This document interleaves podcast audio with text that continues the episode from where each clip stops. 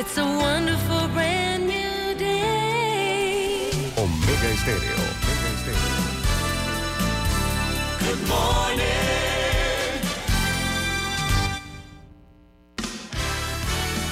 La mejor franja informativa matutina inicia a partir de este momento con un análisis completo del acontecer nacional e internacional. Noticiero Omega Estéreo.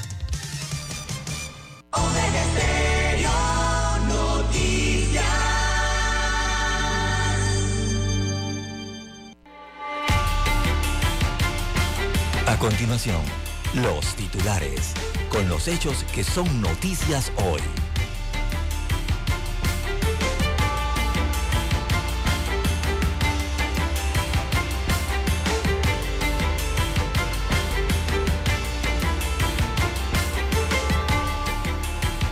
Amigos y amigas, muy buenos días. Hoy es jueves 23 de febrero del año 2024. Dani Arauz está en el tablero de controles. En la mesa informativa les saludamos. César Lara. Y Juan de Dios Hernández Sanjur, amigos y amigas. Estamos de vuelta, gracias al Todopoderoso, en una nueva madrugada compartiendo dos horas de información con noticias, comentarios y análisis. Gracias al Todopoderoso. Compartimos así esta nueva mañana. De inmediato a los titulares, jueza Martínez ordena la detención del condenado Martinelli. El G20 coincide sobre Gaza y la reforma de la ONU, pero diverge sobre la guerra en Ucrania.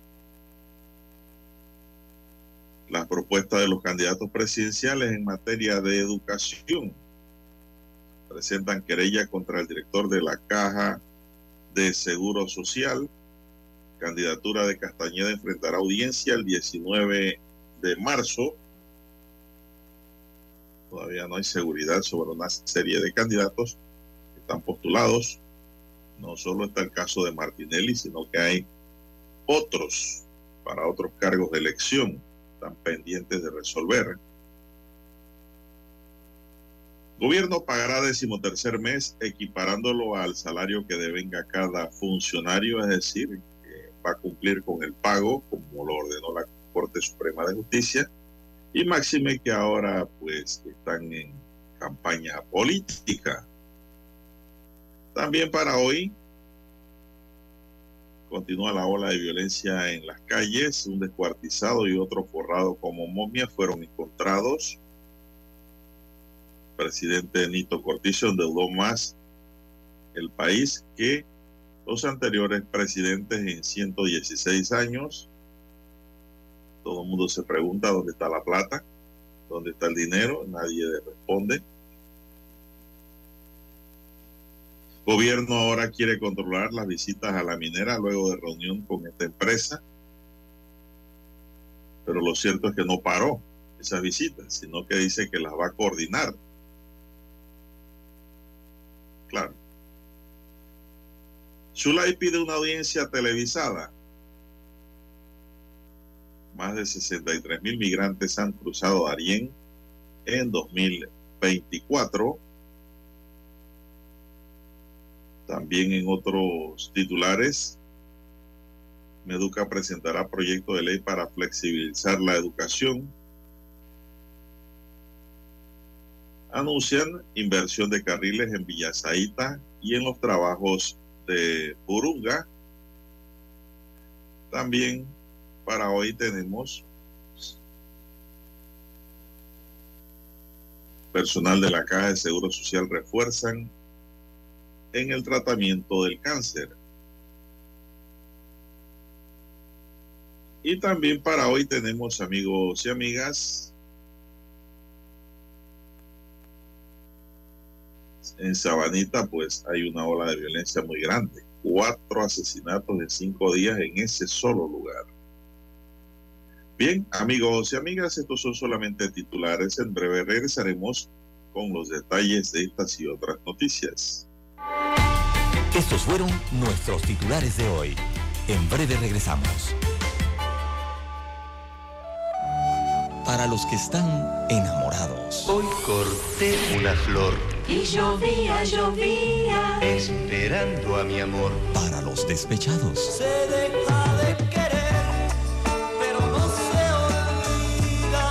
los que han dejado. Tú con él. Para aquellos que se aman eternamente.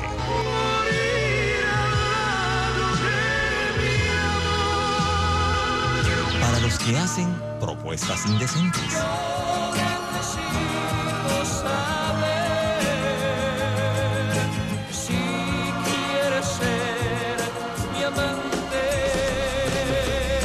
Clásicos, clásicos del sábado, del sábado, clásicos del sábado. Todos los sábados por Omega Estéreo 107.3, la radio sin fronteras.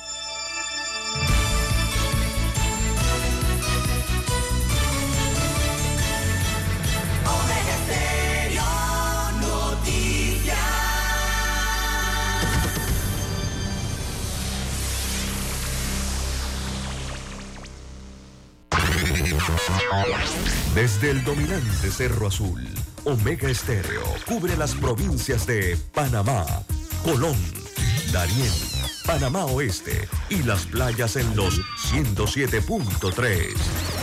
Continúa desde el majestuoso Cerro Canajagua en los 107.5, cubriendo todas las provincias centrales hasta el imponente volcán Barú en los 107.3 para las provincias de Chiriquí, Bocas del Toro y Veraguas.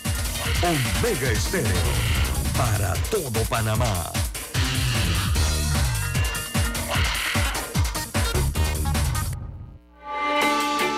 Noticiero Omega Estéreo.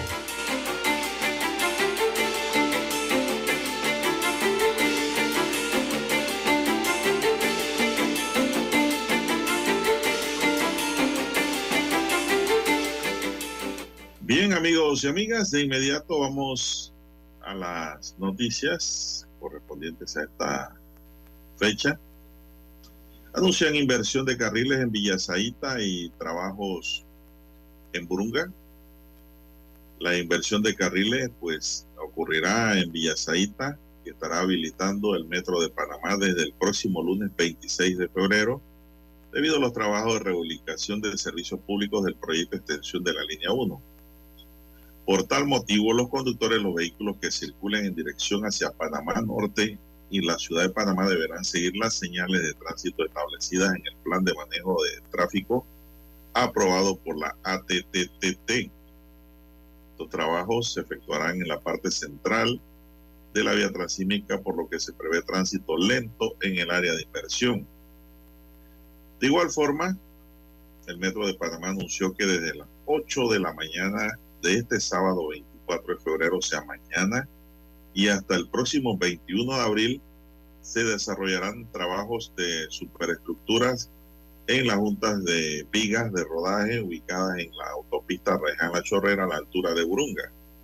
La empresa detalló que efectuarán adecuaciones viales en la zona para ampliar el margen central de la calzada, por lo que será necesario reducir un tramo de los carriles centrales de la autopista Reján La Chorrera. Explicaron que según lo establecido en el plan, se mantendrán tres carriles en cada sentido de circulación. Así que pues ya lo saben los amigos oyentes, Villa Saite y Burunga van a ser alterados a raíz de los trabajos que realiza el metro. Son las 5.42. Las 5.42 minutos de la mañana en todo el territorio nacional. Bueno, y el gobierno central pagará la primera partida del décimo tercer mes a 275.738 servidores públicos. Y esto lo hará acatando el dictamen eh, recientemente aprobado por la Corte Suprema de Justicia en relación a lo que es el tope salarial para el cálculo de esta bonificación para los funcionarios. Así que el fallo eh, de aquel primero de febrero del 2024, eh, allí la máxima corporación de justicia eh, declaró inconstitucional el tope salarial de 550 eh, dólares para el cálculo del décimo tercer mes. Era un tope único prácticamente. Así que el primer pago entonces que corresponde a la partida del mes de abril del año 2024, o sea, el primer pago de este año, eh, se ha decidido que se desembolsará en dos fechas y se calculará en base al salario que devenga cada funcionario. Ya no será en base a los 550 dólares, sino en base al salario que devenga cada uno de los funcionarios. El primer desembolso se hará efectivo el día de hoy eh, y el remanente para equiparar esta primera partida será desembolsado en abril del año 2024, en abril próximo. Así que es la decisión que ha tomado el gobierno central al final. El gobierno acatará entonces el fallo al 100% eh, y pagará completo el décimo tercer mes en base al salario que devenga cada funcionario. Así que no será, no vendrá mucho el décimo tercer mes, ¿no? Eh, será completo, lo único es que, bueno, se los van a pagar en dos partidas, una hoy y otra, el remanente, en el mes de abril para completar el 100% este mismo año, según informa el Estado central. Eh, así que se salvaron los servidores públicos, eh, don Juan de Dios. Bueno, es un ahorro que le hacen, ¿no? A los servidores. Eh, Porque le van a pagar mañana, le van a pagar lo que le pagaban antes. Y en Ajá. abril le van a dar la diferencia, que a lo mejor es hasta más grande, más amplia que lo, lo que le pagaban antes y que no recibían. Ahora tienen do- dos pagos seguidos, pues por, me imagino que por este periodo, en el siguiente ya será completo a raíz del fallo de la Corte Suprema de Justicia, don César, que eliminó ese tope de 550 dólares para calcular el, décimo para todos los funcionarios. Así ¿Cuánto que será el décimo de cuánto será el décimo de Catín Vázquez en la CP, don César? Uf, el Catín Vázquez está por los 26 mil dólares, ¿no? Calcúlele el, eh, el, el- el- un tercio, ¿no? Proporcional. Uh, uh. Eh, bueno, eh, viene siendo ya casi doble o triple eh, beneficio para los servicios públicos. Primero porque les están anticipando el pago. Recordemos que el día de hoy no se paga el décimo tercer mes. El décimo tercer mes se paga a los tres meses, ¿verdad? Debería Sí. ser en abril, por allá por el 15 de abril o el mes de abril. Así que el primer beneficio es que se los están adelantando. El segundo beneficio es que se lo van a pagar. Y el tercero es que eh, va a incluir ese cálculo de bonificación salarial. Así que, bueno, deben estar muy felices eh, los servidores públicos eh, por estos días. Bien, las 5.45 minutos de la mañana en todo el territorio nacional. Hacemos nuestra primera pausa.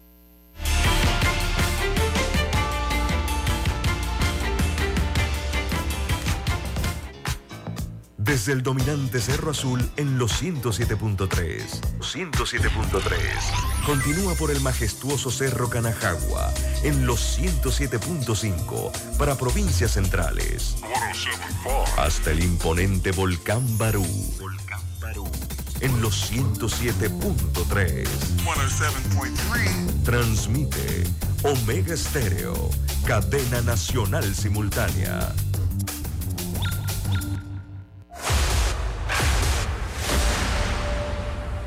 Desde los estudios de Omega Estéreo, establecemos contacto vía satélite con la voz de América. Desde Washington, presentamos el reportaje internacional.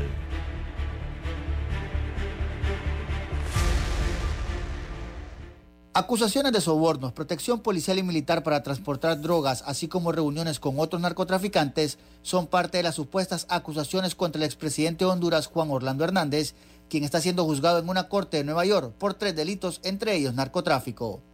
En el segundo día de audiencia, la fiscalía presentó a dos testigos, uno identificado como el contador, quien aseguró que Hernández sostenía reuniones con otros narcotraficantes en Honduras, mientras que el exalcalde del departamento de Copán al occidente del país, Alexander Ardón, también detenido en Estados Unidos por narcotráfico, resaltó que Hernández lo ayudó para que no fuera investigado y que a cambio le colaboró política y económicamente. La investigadora social Carolina Meléndez explicó que este juicio ejemplifica cómo Hernández Alvarado estableció una red de corrupción en Honduras y los testimonios lo avalan. y que él eh, apoyó y que entregó alrededor de un millón de dólares a Juan Orlando Hernández y que estuvo, fue testigo de cómo eh, Juan Orlando recibió sobornos de parte del cartel de Sinaloa, del Chapo Guzmán, para la protección de estas actividades. Así que yo creo que la información que reveló Alexander Ardón fue bastante contundente esta tarde. Sobre estos señalamientos, Raymond Colón, abogado defensor de Juan Orlando Hernández, en contacto con los medios, dijo. Información de él que no lo pueden probar, todas esas oportunidades que él tenía, ¿no? grabando, teniendo, imagínate, ¿qué es lo que hace un contable? Archivos, documentos, ¿no? y él no los tiene. Y... Oscar Ortiz, Voz de América, Nueva York. Escucharon vía satélite desde Washington el reportaje internacional. ¿Quieres anunciarte en Omega Stereo pero no sabes cómo?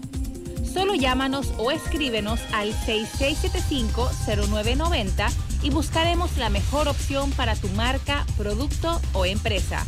Ya lo sabes, 6675-0990. No esperes más. En centrales telefónicas, la casa del teléfono es tu mejor opción. Te asesoramos y ofrecemos buena atención. Experiencia, trabajando para ti. La casa del teléfono, ubicados en ya Brasil y vista hermosa. La casa del teléfono, líder de telecomunicaciones. La casa del teléfono, distribuidores de Panasonic. Ven a visitarnos. La casa del teléfono. 229-0465 lsdtcorp.com Distribuidor autorizado Panasonic. Noticiero Omega Estéreo.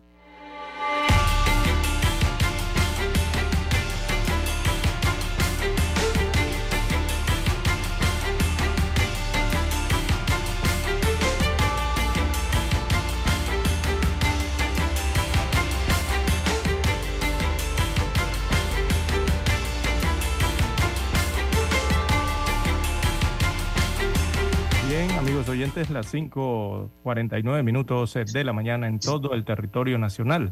Parece que esta noticia del décimo tercer mes eh, al 100% eh, ha, despertado muchas interrogantes, ha despertado a la gente temprano. Eh, amigos oyentes, Juan de Dios. Eh, aquí nos preguntan, eh, bueno, nos preguntan el cálculo de un décimo tercer mes. Vamos a explicárselo de forma general, ¿no? Eh, recordemos que si usted recibe tres pagos de décimo tercer mes al año es porque eh, son tres partes de un salario, de uno de sus salarios, de un mes cualquiera. Usted toma el monto, ¿verdad? De lo que usted gana, el del monto bruto, y lo divide entre tres. Cada uno de esos tres pagos es el que le entregan uno en el mes de abril, uno en el mes de agosto y uno en el mes de diciembre. Así que, por ejemplo, si usted gana mil dólares mensuales en, no sé, en cualquier institución del Estado, usted divide los mil entre tres lo que, da, lo que le da como resultado 333 dólares. Bueno, esos 333 dólares son los que va a recibir eh, ese servidor público el día de hoy. Y así, si usted divide, supongamos el salario, no sé, alguien que gane 4 mil dólares, ¿sí? Hay salarios en el estado que son de 4 mil dólares. Usted lo divide entre tres y bueno, usted va a recibir el día de hoy, si usted gana 4 mil dólares, usted recibe 1.333 dólares de salario mínimo.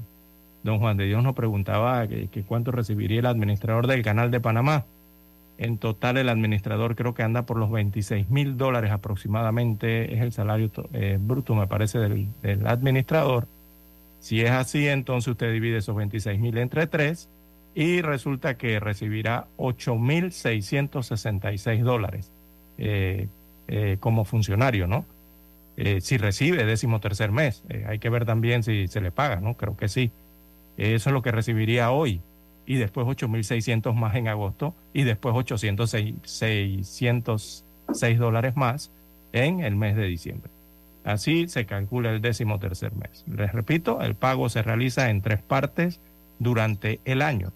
Un tercio del salario se paga eh, el 15 de diciembre, ¿verdad? El otro tercio el 15 de agosto y el otro tercio más el 15 de abril. En el caso eh, de los egresos, entonces el patrono debe pagar el décimo tercer mes de manera proporcional al tiempo laborado, esto en la empresa privada. Lo que pasa es que en el Estado, bueno, siempre lo adelantan, ¿no? unas semanas antes. Por eso reciben hoy el pago del décimo tercer mes en el ala eh, pública, en el ala estatal.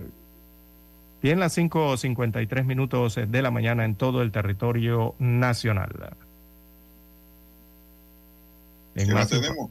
En más informaciones eh, para la mañana de hoy, bueno, tenemos que eh, la Alianza Pueblo Unido por la Vida anuncia acciones para la próxima semana.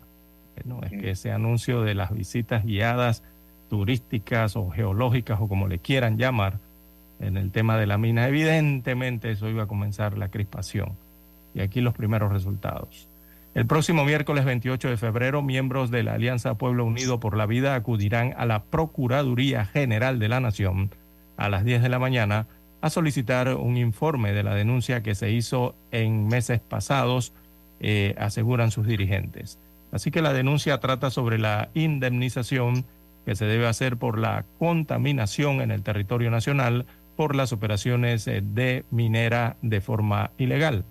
En tanto, el viernes 29 de febrero a las 2 de la tarde se, perdón, se realizará, eh, esto viene siendo un piqueteo, se va a realizar un piqueteo en la Corte Suprema de Justicia, ¿verdad? Y en sus alrededores, eh, recordándole a los magistrados de esta máxima corporación de justicia que ellos tienen la facultad de hacer cumplir el fallo y hasta la fecha, tanto el Ejecutivo como la empresa minera han hecho caso omiso, esto de acuerdo a los miembros de la Alianza Pueblo Unido eh, por la Vida. Las acciones se retomarán el 12 de marzo, según su comunicado, con una marcha hacia la presidencia de la República, la cual saldrá a las 4 de la tarde desde el Parque Porras. Esto para exigirle al presidente constitucional que cumpla la ley sobre el tema minero, según indican sus dirigentes. Además, expresaron su rechazo al reciente anuncio sobre la apertura de visitas a la mina. Así que, bueno, anuncian para la próxima semana acciones eh, respecto al tema minero, don Juan de Dios. Y evidentemente ese anuncio de esas visitas eh, guiadas o turísticas o geológicas, no sé cómo las denominan, o de veeduría, ahora según el gobierno, eh, iban a despertar eh, este tipo de acciones, eh, don Juan de Dios, de opiniones y también de acciones, básicamente. Las 5.56 minutos de la mañana en todo el territorio ayer, nacional. Ayer, César, hubo una reunión.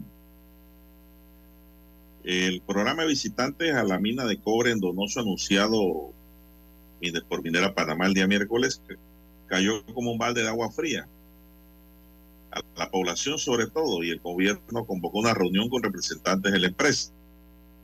Durante esa reunión ayer el ministro de Comercio Jorge Rivera Staff y ejecutivos de la minera se les aclaró que es el gobierno nacional quien estará coordinando y determinando dichas visitas para veeduría conforme al plan de cierre ordenado y definitivo de la mina, siendo la empresa quien deberá ejecutarla con base a las directrices gubernamentales.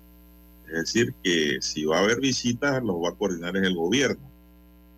El programa de visitantes lanzado por la minera hace dos días contempla recorrido de 7 a 8 horas de duración para panameños mayores de 18 años interesados en ver el tema.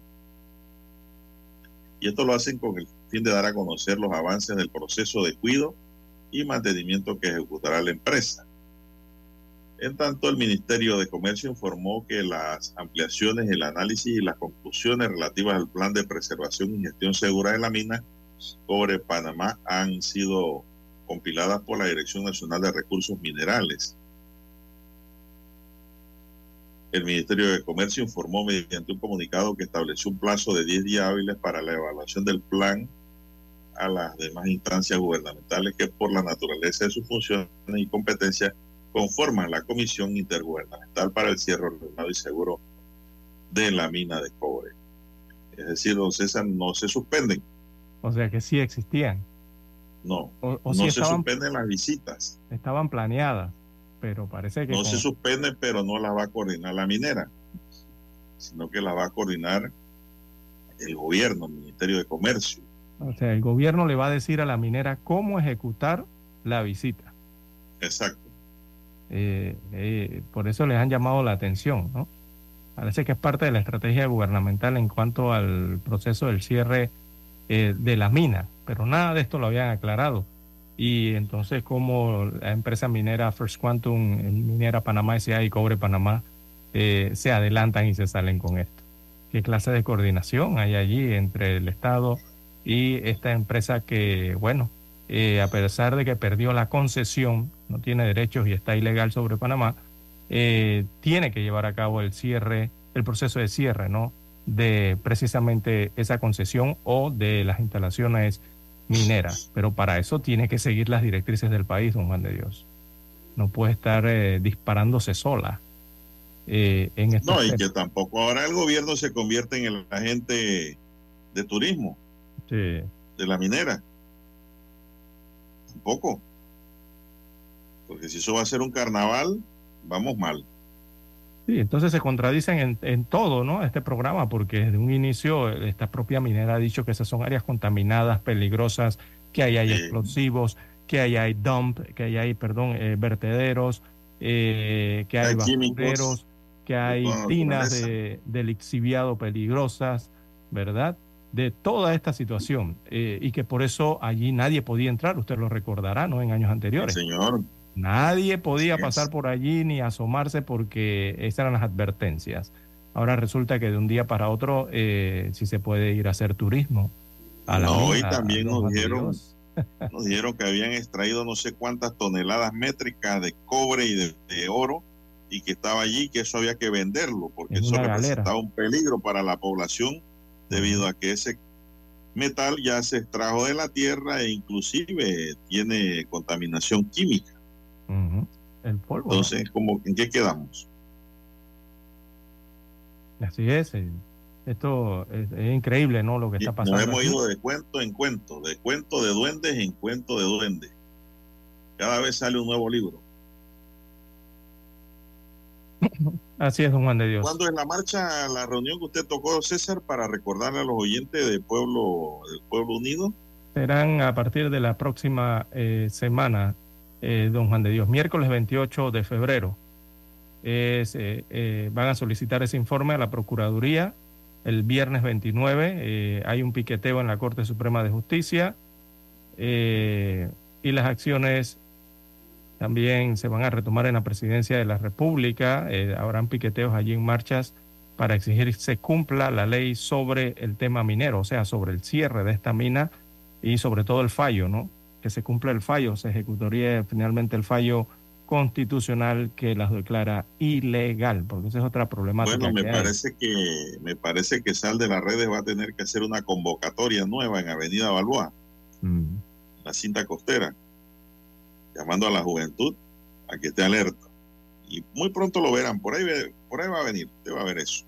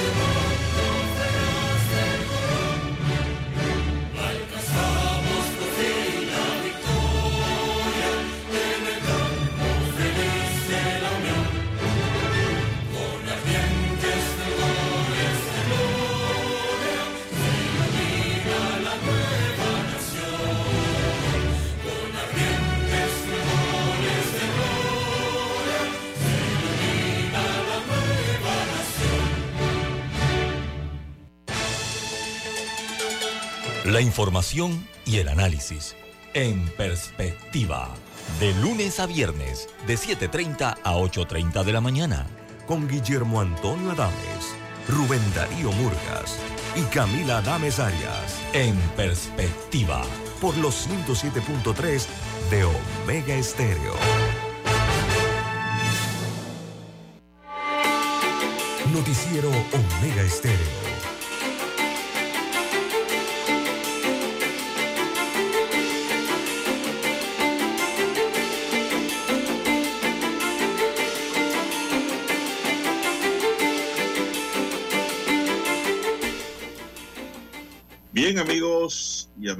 Continuamos. Eh, don César dice que el estado del tiempo, ¿cómo está? Porque hay muchas ventolinas en la Interamericana.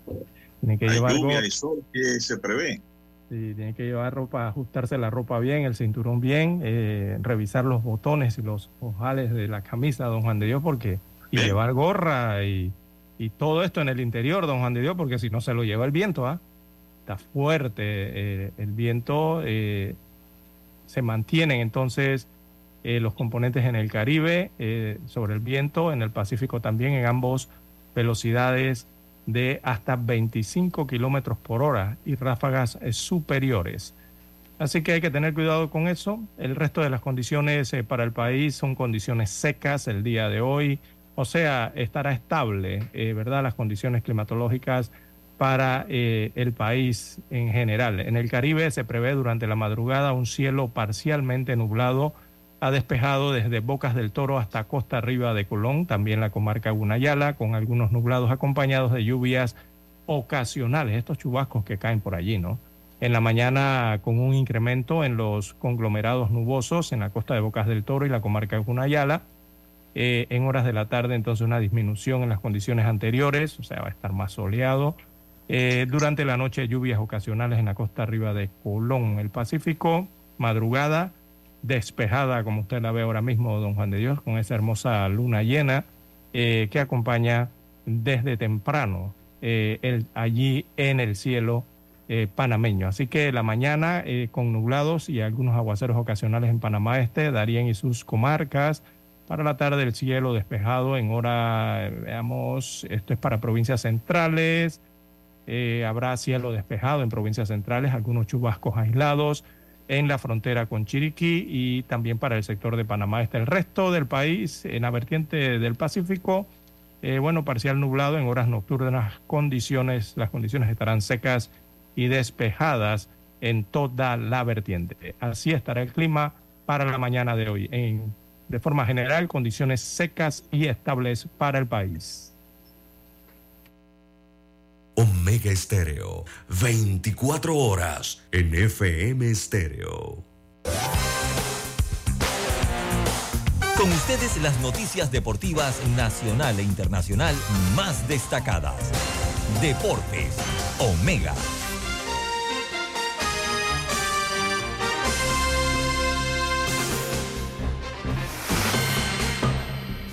Bueno, César, usted contento, me imagino. Cocle clasificó a la serie final del 55 Campeonato Nacional de Béisbol Juvenil con una victoria de nueve carreras por tres ante los Potros de Panamá Este en el quinto juego de su enfrentamiento en semifinales que se dispuso en el estadio José de la Luz Thompson de Chepo.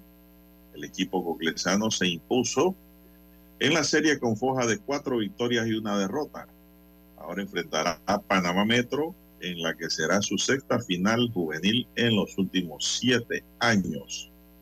No, Después de que los potros de Panamá Este anotaran sus tres carreras en los dos primeros episodios, la leña roja goglesana empezó a arder en la tercera entrada con un cuadrangular de dos carreras de Ricardo Acosta. La llama la mantuvo encendida y calentó más en el noveno capítulo con tres anotaciones, dos remolcadas por un vuelo cerca de Luis Escudero y una producida mediante un imparable de José Bernal. Los coglesanos controlaron el encuentro con el respaldo del lanzador Derrick Gómez, quien se apuntó a victoria. Gómez trabajó ocho episodios y dos tercios en los que permitió 10 imparables y tres carreras con tres ponches y tres bases por bola. La derrota se la llevó el serpentinero Joel González. Por Coclé, Ricardo Acosta batió cuatro hits en cinco turnos, fue en promedio, ¿eh? entre ellos un cuadrangular, con cuatro carreras anotadas y tres empujadas. José Bernal pegó de 3-2 y Luis Escudero de 4-2, con cuatro anotadas y dos remolcadas. Jorge Pinilla batió de 3-2 con una anotada y Eduardo Rodríguez de 3-2 por los potros de Panamá Este. Así que se cierra la llave, César. Y ahora sí, rumbo al Rod Caru. No, rumbo al José Antonio Ramón Cantera. Después viene para Rod Caru. sí, sí, sí. La próxima semana arranca entonces la serie final, eh, que será entre eh, las novenas de Panamá Metro y Cocle. Van a disputar este campeonato en la serie final, eh, ¿verdad? Y eh, arranca el martes. El martes arranca entonces la serie final. Se están tomando las últimas disposiciones para lo que será eh, los partidos. Digo, se estila aquí. Recordemos que Cocle, según su posición en la clasificación de los ocho, eh, tiene localía o arranca en la final con localía. Así que la lógica indica ahí el sentido común que los dos primeros partidos tendrían que ser en el estadio José, eh, perdón, en el estadio de Aguadulce, ¿verdad? Allá en la provincia de Coclé. Eso está por oficializarse, pero se entiende que serían los dos primeros partidos en Coclé y los tres que siguen entonces serían acá en eh, el estadio eh, de Cerro Patacón, el estadio Rod Carú. Eh, de necesitarse partidos adicionales, lo más probable es que se queden en el Rod Carú, don Juan de Dios. Si, si, digo, si no hay barrida, ¿no? Eh, así que así podría estar entonces para la próxima semana el inicio de la final del Campeonato Nacional del Béisbol Juvenil, luego de esta victoria de Coclá anoche y su clasificación. Oiga, este muchacho Derek Gómez, ese es uno de los mejores lanzadores juveniles que tiene Panamá, yo creo, don Juan de Dios. Eh, este coclesano. Y además la tremenda efectividad anoche, ¿no? De, de el jugador, eh, de los jugadores eh, coclesanos, sobre todo al bate, eh, don Juan de Dios, aunque también dejaron gran cantidad de eh, bases llenas que no aprovecharon, ¿no?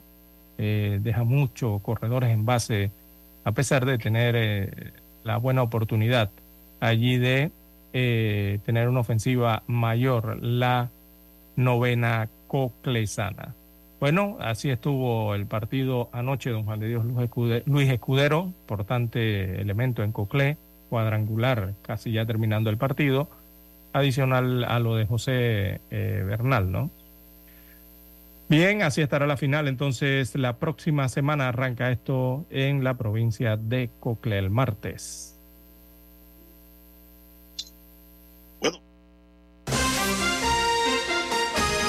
Deportes, Omega.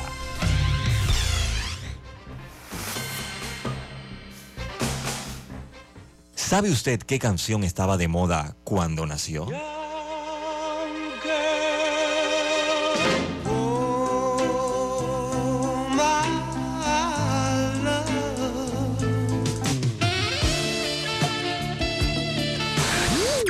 Cuando el hombre llegó a la luna, ¿cuál era el tema que estaba sonando en la radio?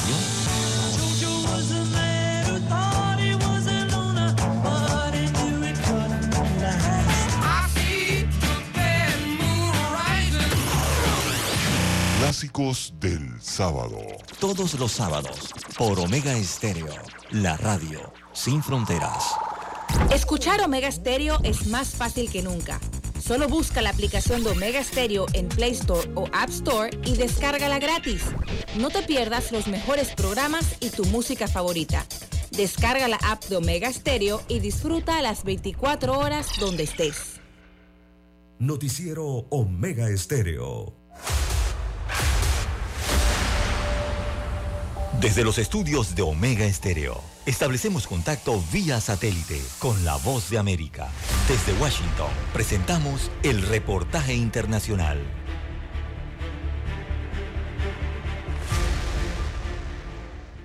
Olena Andrushuk es la directora del Liceo número 11 de Izum, una ciudad que fue ocupada por las fuerzas rusas desde marzo hasta septiembre de 2022. Soldados rusos usaron el edificio como residencia.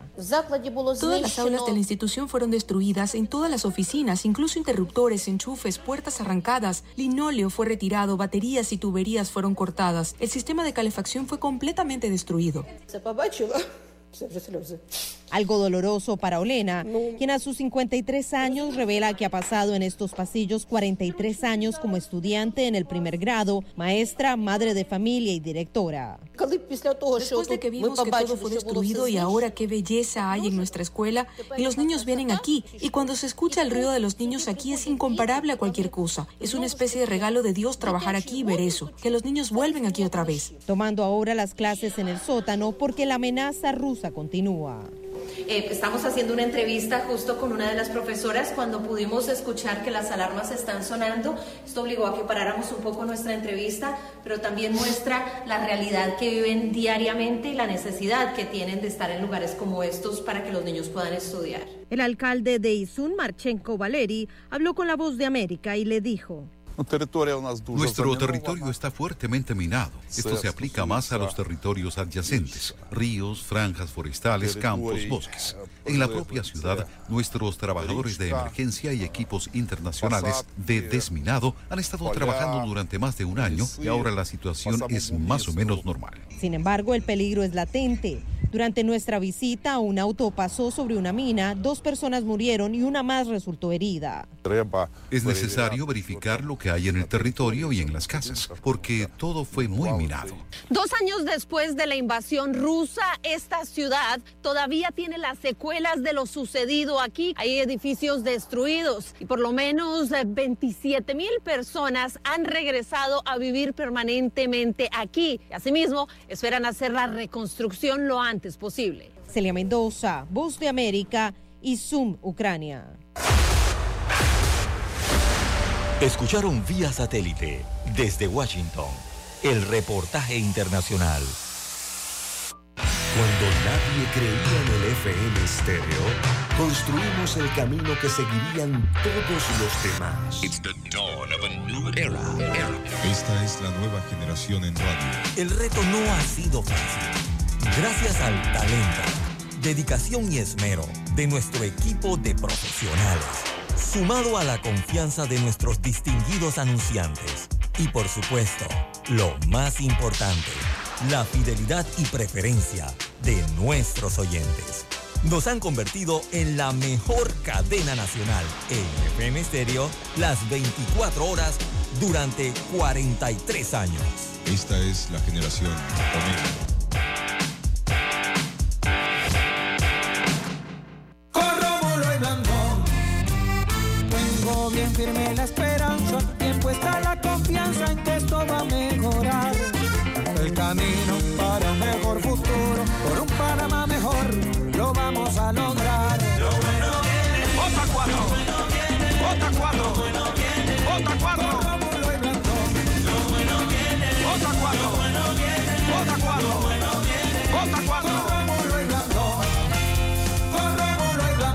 Anuncio político pagado por el Partido Panameñista.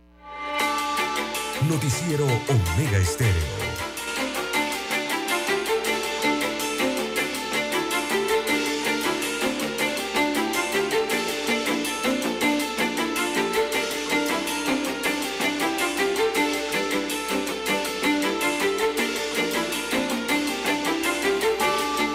Bien, amigos oyentes, las 6, 18 minutos de la mañana en todo el territorio nacional.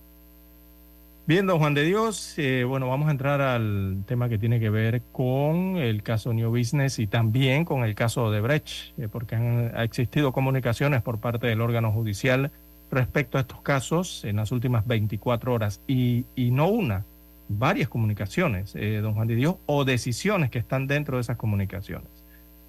Eh, una de ellas, bueno, lo primero que se conoció, ya como todos eh, han de saber en el país, el día de ayer, eh, la Corte Suprema de Justicia, a través del órgano judicial específicamente, ordenó la detención preventiva contra el expresidente de la República de Panamá, Ricardo Martinelli Berrocal, Y esta orden de detención preventiva es por dos casos. Una es una orden de detención preventiva por el caso Odebrecht. Y la otra es una orden de detención preventiva por el caso New Business. Así que recordemos que Martinelli tiene asilo político por la República de Nicaragua en estos momentos. Esas fueron las dos primeras notificaciones el día de ayer. También el día de ayer el juzgado segundo liquidador negó incidentes de nulidad en, caso, en los casos New Business y también en el caso Odebrecht. O sea, cuando digo el día de ayer es que ayer eh, recibimos la nota de prensa del órgano judicial respecto a, esas decisiones. Así que la jueza segunda liquidadora de causas penales del primer circuito judicial de Panamá, Valoisa Marquínez, rechazó de plano por improcedentes seis incidentes de nulidad presentados en el denominado caso New Business y uno en el caso Odebrecht. Veamos el detalle.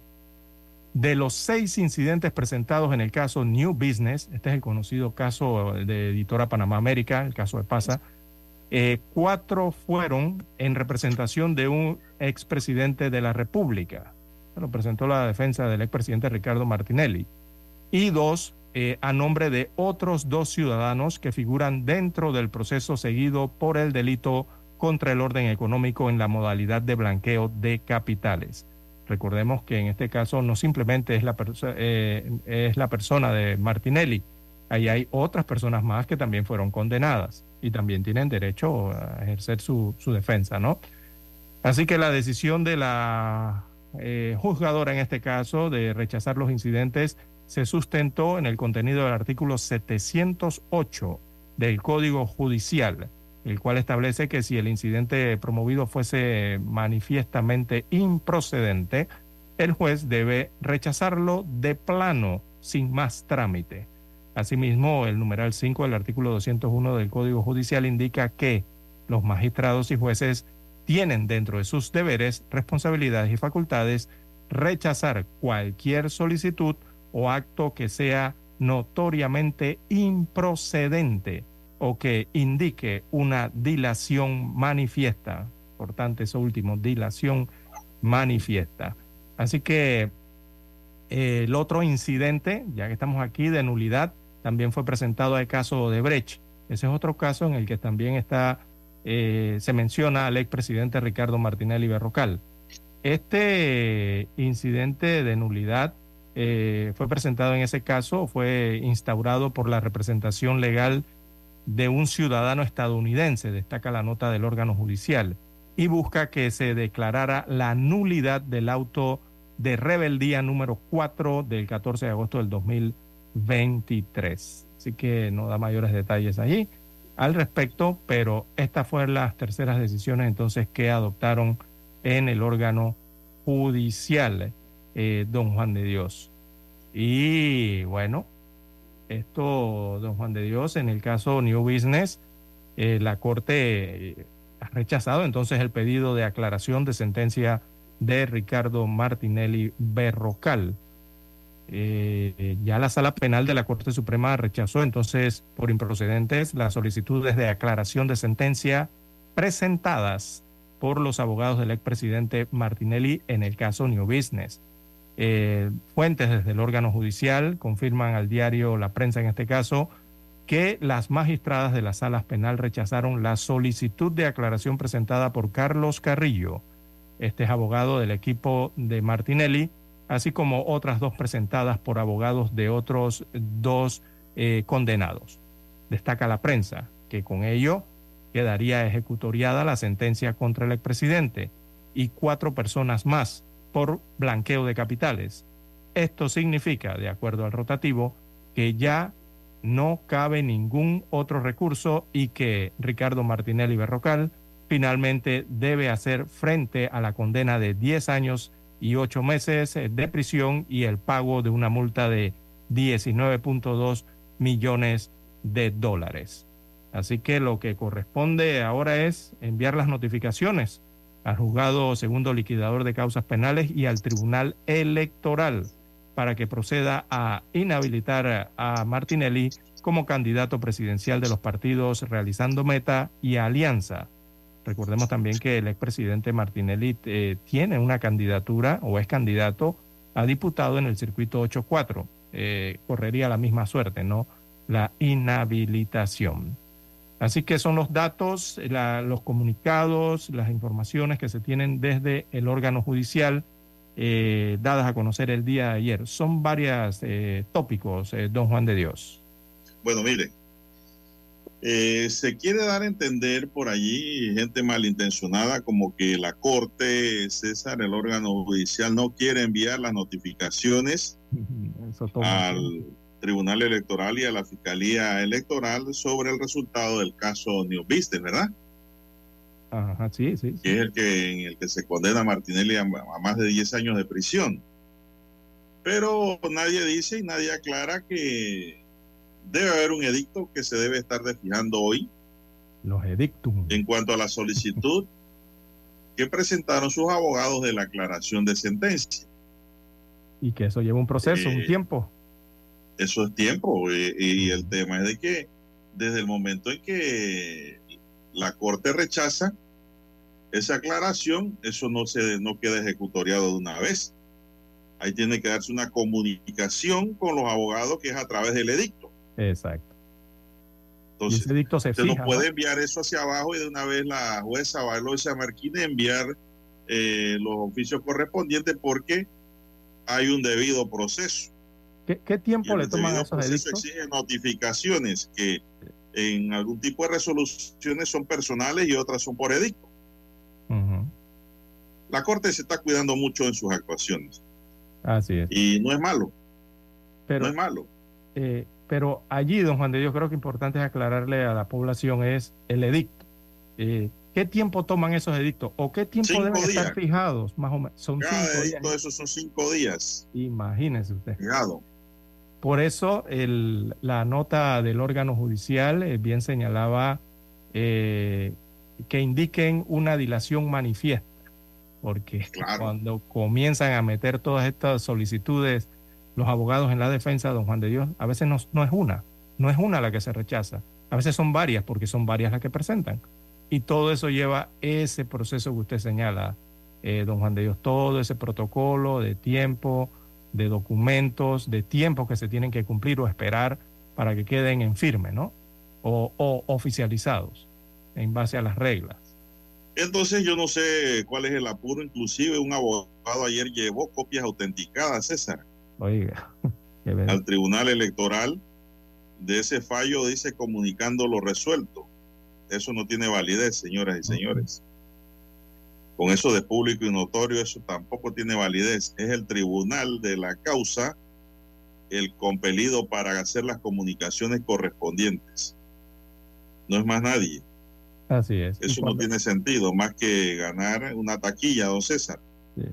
Y cuando lo haga el tribunal de esa notificación, don Juan de Dios, en el momento en que la tiene que dar cumpliendo todos los pasos, eh, no le va a tomar mucho tiempo si recordemos que la Corte Suprema de Justicia, sus oficinas, Allí puede llevar están, la comunicación a pie. Sí, están al otro lado del Tribunal Electoral. Nada más a los, pie puede llevar el mensajero la comunicación, ni siquiera en carro. Eso está allí, a, ni a minutos. A lo que, voy, César, es que, aquí no se pueden estar alterando los órdenes procesales. El tiempo, el tiempo. Eh, hay que cumplir con los parámetros. Hay que cumplir con los parámetros. Eh, espérese, Dani, un momentito eh, bueno, la jueza cambió la medida cautelar, ¿verdad? Que tenía. Sí, en el caso Odebrecht. también en el caso, aquí dice la. y en el caso New Business, en los dos casos, don Juan de Dios. En el caso New Business también. En los dos. La jueza segunda, eh, Valoisa Martínez, admitió la solicitud de modificación de medida cautelar que presentó la Fiscalía, el Ministerio Público, a través del fiscal Emeldo Márquez, el auto vario número 26 de 21 de febrero de 2024, el tribunal consideró que hay elementos suficientes que respaldan la aplicación de una medida cautelar distinta a la actualmente impuesta al expresidente. Se trata de la presentación de la defensa de Martinelli. Carlos Carrillo en, en la respuesta incluyó una nota del Ministerio de Relaciones Exteriores de Nicaragua con fecha 17 de febrero de 2024 que no cumplía con los requisitos establecidos por el artículo 877 del Código Judicial. Ese artículo 877, don César, eh, para ese tipo de documentación o prueba exige un protocolo que debe ser autenticada por el funcionario diplomático o consular de Panamá con funciones en el lugar de donde procede el documento, es decir, un funcionario diplomático de Panamá en Nicaragua tenía que tenía que autenticar ese documento para que tuviese plena validez. Como lo presentó la defensa, no cumple con los requisitos establecidos en el artículo 877 y la juez procedió a cambiar la medida, aunque sea un poco tardía, pero la cambió. Entonces, sí, por riesgo de fuga. si Martinelli saca un pie ahora sí de la embajada a la calle, la policía que está cuidándolo lo puede detener. Así es. Sí, por el riesgo de fuga, evidentemente, ¿no? Vamos a tocar más adelante el tema, pero vamos por ahora a escuchar el periódico. Omega Estéreo, cadena nacional. La información y el análisis en perspectiva. De lunes a viernes, de 7.30 a 8.30 de la mañana. Con Guillermo Antonio Adames, Rubén Darío Murgas y Camila Adames Arias. En perspectiva. Por los 107.3 de Omega Estéreo.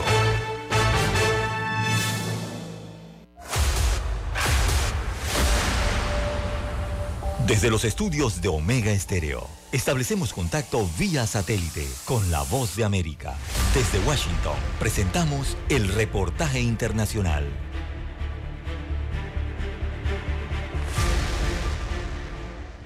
El presidente Joe Biden promulgó un decreto para crear una nueva normativa federal que proteja más a los puertos del país ante potenciales ataques cibernéticos. Los nuevos requisitos se enmarcan dentro de la estrategia del gobierno federal de modernizar la manera en que se protegen las infraestructuras críticas como redes eléctricas, puertos y oleoductos, ya que cada vez más se administran y controlan en línea a menudo de forma remota.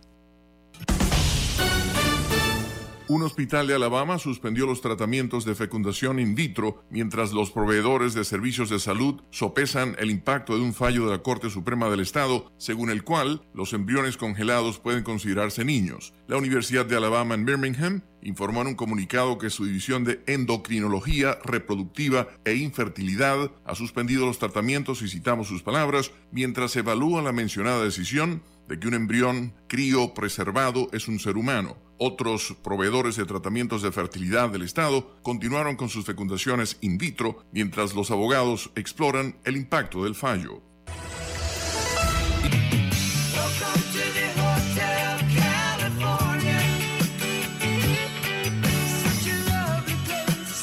Casi medio siglo después de que Hotel California se convirtiera en un himno del rock, tres hombres son objeto de un juicio en un caso penal sobre lo que pasó con la letra escrita a mano de la canción y otros reconocidos temas del grupo The Eagles. El caso se centra en unas 100 páginas de borradores de letras de canciones del álbum Hotel California de 1976, el tercero más vendido en la historia contemporánea de Estados Unidos. Escucharon vía satélite desde Washington el reportaje internacional. Noticiero Omega Estéreo. Las noticias impresas en tinta sobre papel. Con ustedes. Escuchando el periódico. Los titulares de las primeras planas de los diarios estándares de circulación en Panamá.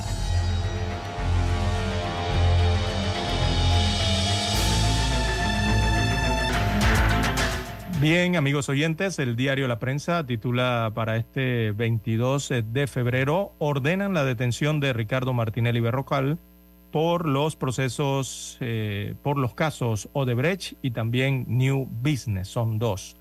Así que la detención de Martinelli fue solicitada por Emeldo Márquez y Ruth Morcillo. Eh, estos son los fiscales principales. El primero es del caso New Business y la segunda juez es eh, del caso Odebrecht. Eh, así que a ambos les preocupa que Ricardo Martinelli Berrocal se evada. El primero de la condena que le fue impuesta por el caso New Business y la segunda orden de detención preventiva es del juicio del caso Odebrecht, para que las personas estén claras, son dos.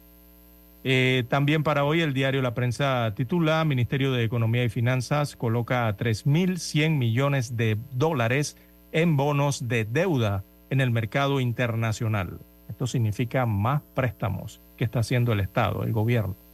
Así que a pocos meses para que venza este periodo gubernamental, el Consejo de Gabinete de Laurentino Cortizo Cohen aprobó que el Ministerio de Economía y Finanzas MEF emita nueva deuda en el mercado internacional.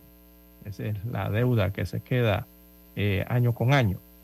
Eh, también en otros títulos, para la mañana de hoy, el gobierno pagará la primera partida del décimo tercer mes, equiparándolo al salario que devenga cada funcionario, según anuncia la Contraloría General de la República. También eh, para hoy tenemos Fiscalía busca a los testaferros que recibieron fondos por adjudicación irregular de bosques en la provincia de Darién. Continúa esa investigación. También cita impostergable los candidatos presidenciales frente a la justicia. Se hace un recuento allí eh, de las situaciones que presentan ahora dos candidatos presidenciales. También industriales advierten que desempleo llegará al 8.7% este año. En otros títulos, para la mañana de hoy del diario La Prensa, una hermosa fotografía de la temporada seca veraniega en la costa pacífico de Panamá y destacan eh, tres lugares para disfrutar del verano sin sufrir el tranque. Hay un reportaje aquí en el diario La Prensa del Sol Lauría. Eh, dice que es posible disfrutar de la playa y la naturaleza sin someterse al tormento del tranque, el congestionamiento vehicular. Así que viaja a, a contramano a bordo de un velero por las perlas, visita las cuevas eh, de Bayano y sumérgete en la atmósfera única del Caribe en Portobelo, parte de ese reporte. También en primera plana, Panamá ha destinado más de 70 millones de dólares para atender los migrantes que cruzaron la selva del Darién. Eh, New Business ya es cosa juzgada. Dice la prensa que la Corte rechaza el pedido de aclaración de sentencia de Martinelli. Sí, podría entenderse así, pero hay que esperar que los edictos se, eh, que se los edictos. Eso toma alrededor de cinco días. Eh, no es inconstitucional la aplicación de la factura electrónica. Procurador eh, Rigoberto González hace esta aclaración. También todo lo que necesita saber sobre el primer debate presidencial. Hay una guía allí en el diario La Prensa. Bien, amigos oyentes, son los titulares que muestra en portada la prensa. Revisemos ahora la primera plana de la estrella de Panamá. Bueno, la estrella de Panamá hoy dice, juzgado ordena detención preventiva de Ricardo Martinelli. Ministerio de Comercio le llama la atención a Minera. Eh, vamos a ver.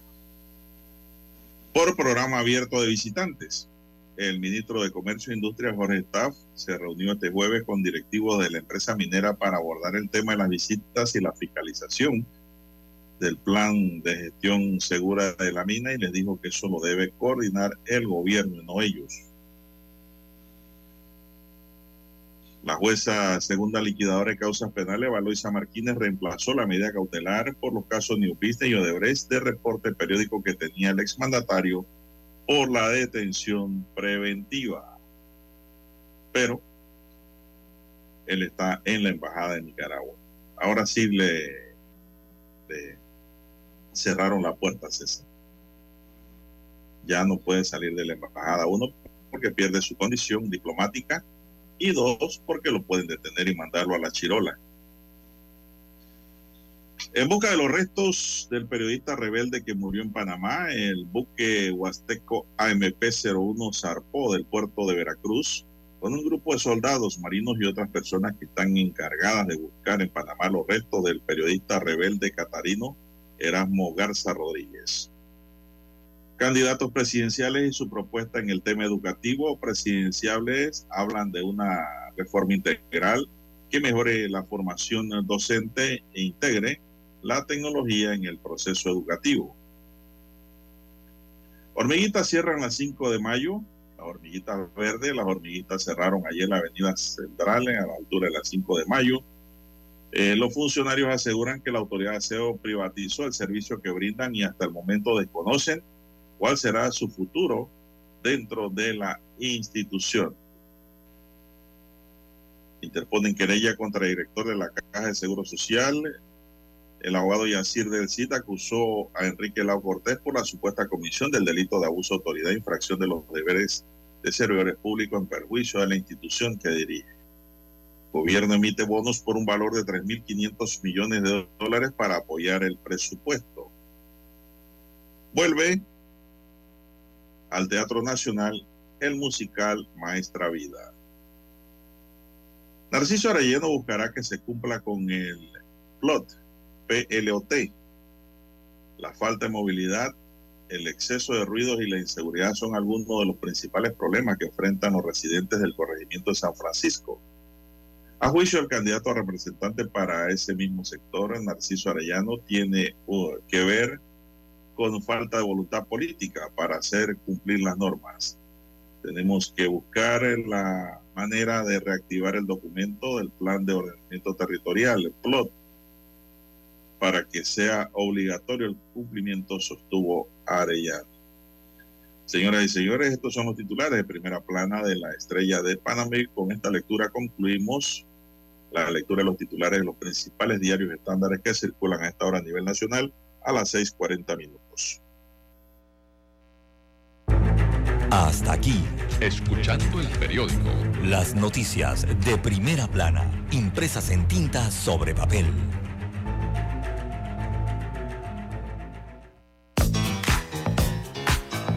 Desde el dominante Cerro Azul en los 107.3.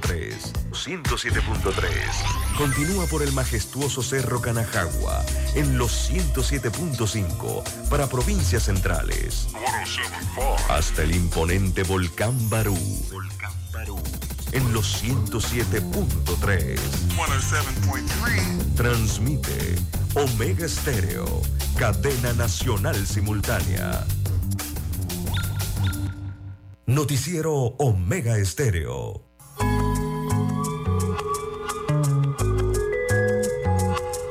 La economía mueve al planeta. Con ustedes, desde Washington, vía satélite, la nota económica. Los pequeños y medianos empresarios del campo en todo Estados Unidos se arrepienten de haber pospuesto la venta de maíz después de que los campos se secaron en mayo y junio del año pasado alentando las expectativas de precios más altos y cosechas más pequeñas. Según la agencia Reuters, en lugar de ello, los precios se desmoronaron cuando las lluvias salvaron la cosecha. La magnitud y la rapidez del desplome de los precios afectaron a los agricultores y dejaron sus almacenes repletos de cantidades récord de maíz. La mayor caída del mercado en una década en 2023 se ha prolongado hasta lo que va de este año, perjudicando la economía rural estadounidense. Dos años de precios altos y escasez de cosechas como consecuencia de un clima mundial desfavorable y las perturbaciones de la guerra de Ucrania se han invertido rápidamente. Las cosechas récord en Estados Unidos y Brasil, el aumento de la competencia por las exportaciones estadounidenses de granos y la limitada demanda interna llevaron a que se almacenaran grandes cantidades de maíz, presionando la caída del precio del grano estadounidense que el miércoles llegó a su nivel más bajo desde noviembre de 2020. El maíz es el cultivo básico más comercializado del mundo y a menudo establece el tono para otros. La soja también se desplomó este mes a un mínimo de más de tres años. Diez agricultores, economistas y analistas del mercado consideran que los productores estadounidenses calcularon mal al retener el maíz en lugar de comprometer ventas. La estrategia de almacenar y esperar precios más altos no ha dado resultado por lo que algunos agricultores han reducido la compra de equipos caros y han sembrado menos maíz. Las entrevistas también muestran las difíciles encrucijadas a las que se enfrentan los agricultores a la hora de decidir cuándo vender ante la posible pérdida de las cosechas. Los agricultores estadounidenses tenían la friolera de más de 200 millones de toneladas de maíz almacenados en sus granjas al primero de diciembre, la mayor cantidad de la historia para esa fecha, y un 16% más que en diciembre de 2022, cuando se alcanzaron los niveles más bajos en nueve años, según datos oficiales. En el mundo se prevé que los inventarios sobrantes alcancen un máximo de cinco años en septiembre, después de contabilizar todo el maíz utilizado para alimentar al ganado, fabricar biocombustibles y otros fines. Con la nota económica desde Washington, Leonardo Bonet, Voz de América. Noticiero Omega Estéreo. Dale check, check, check. Willy, Willy, Willy. Willy alcalde. Willy alcalde. A la city. A la city. Willy alcalde. Willy alcalde. A la city. El cambio para la city. Pa' que la bella también viva perriti. Willy, Willy, Willy. Y se suma Casis. Decora mi gente, está el cambio para ti. El cambio para toda la city. La city pa' Cora, Juan Diego Gonzalillo. Sumando comercio y cultura, Frencillo. A cambiar la ciudad. Con Willy Casis vamos a mejorar. Willy, alcalde. Casis, vicealcalde. Anuncio político pagado. Hola, soy Lorena Castillo. Pronto aquí, en Omega Estéreo. Desde y para todo Panamá y el mundo. Omega Estéreo, cadena nacional.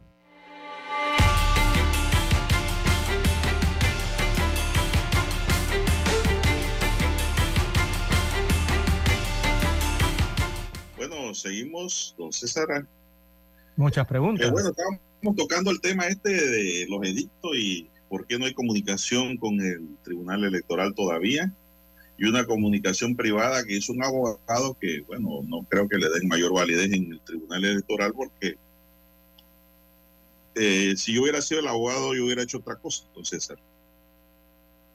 Yo hubiese presentado una solicitud al fiscal electoral con copia autenticada de esos documentos. ¿Para qué? Para iniciar el movimiento del sistema, para buscar un pronunciamiento. Pero yo no puedo coger esos documentos y llevárselo al tribunal allá con una nota. No. Yo no, yo no soy el ente comunicativo. No soy el funcionario. Usted es el mensajero de la Corte. Exactamente, Del- yo no soy el Tribunal Electoral. Usted no trabaja en el del Departamento de Transporte. Judiciales. Exacto, sí. Yo lo que hubiera hecho hubiera presentado un escrito al fiscal electoral combinándolo a iniciar eh, un procedimiento con copia autenticada de esa sentencia. Es lo que yo hubiera hecho como abogado. Pero bueno, eso ya es harina de otro costal y cada maestrito tiene su librito, me decía el distinguido abogado que en paz descanse, Carlos Pérez, distinguido Bueno, maestro de Derecho Penal. varias preguntas de, de los amigos. de profesores. Pero mire, eh, César, me dice otro oyente que por qué estamos hablando de detención preventiva. Ah, la es la orden que, que emitió la juez segunda liquidadora de causas penales, digo. Eso fue lo que ella emitió. Él dice que ya debe ordenarse la detención. Pero recordemos que el fallo no está en firme y debidamente ejecutoriado todavía, César. El fallo está flotando ahí en la nebulosa y se tienen que agotar los términos. Pero ¿por qué detención preventiva? Precisamente por eso. Porque el fallo en realidad no está procesalmente en firme y debidamente ejecutoriado, César. Está en vías de llegar a ese punto, sí. Y en función a que el señor Martinelli se fue a la embajada y no se puso a derecho, es por la que el fiscal Emeldo Márquez le pide a la juez que cambie la medida cautelar, la medida cautelar de ir a firmar en determinados periodos por la detención preventiva. Así es. Es por eso que se origina el cambio de medida y se origina en ese interín, en el proceso en que está todavía el proceso de ejecución de sentencia. Realmente. Y dos, me imagino que la juez ha tomado la medida pertinente por un peligro de fuga. Mm, Y, eh, es decir, El señor Eh, Martinelli se puede escapar de esa embajada. y el juez Claro que se puede intentar escapar. claro, Yo no sé el- si lo va a hacer o no, pero la justicia tiene que pensar así. en, en este y en cualquier caso, Cuando existen los peligros de fuga, se ordena la detención preventiva, dice el Código caso. Procesal Penal. Y en la última, las medidas a aplicarse a todo indiciado, qué sé yo, condenado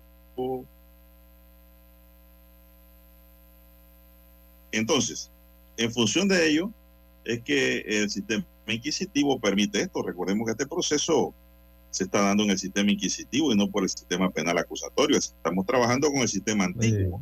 claro, yo me imagino que... Muchos jóvenes no entienden ahora el tema de lo que está pasando porque la mayoría de los abogados que han nacido en derecho del año 2010 para acá, 2008, ya les dieron otro sistema de derecho penal y procesal penal y no conocen los dos sistemas. Claro, los abogados viejos ya, catriboleados en la rama de experiencia, sí manejamos los dos sistemas y entendemos bien lo que está pasando. Es que el juez, don Juan de Dios, si le informan que, que eh, hay unas medidas cautelares que se tienen que firmar. Cada 15 días, tienes que ir a firmar, y de repente resulta que un día 15 tú no te apareces a firmar, que tú... claro, ¿qué va a pensar el juez? Es una revocatoria de medidas lo que ha hecho la juez. Claro, inmediatamente va a preocuparse qué pasó aquí, evidentemente. Y el 15 de febrero, eh, lógicamente, el presidente Martinelli no fue a firmar porque ya estaba en la embajada de Nicaragua, asilado. Exacto. Así que él no pudo haberse presentado ese expediente Está en la nebulosa, ese expediente está en la nebulosa, dando vuelta y solamente existiendo una medida cautelar, que era la de comparecer a firmar eh, acá, eh, en determinado tiempo, es decir, cada 15 días o un mes, no sé cuál era la medida que tenía él. Oiga, existe el peligro de fuga. Entonces, ¿qué va a pasar? Que una vez el fallo quede en firme, en firme de verdad y debidamente ejecutoriado cumpliendo todos los plazos procesales establecidos en la ley, allí sí la juez va a girar, allí sí va a girar la detención inmediata.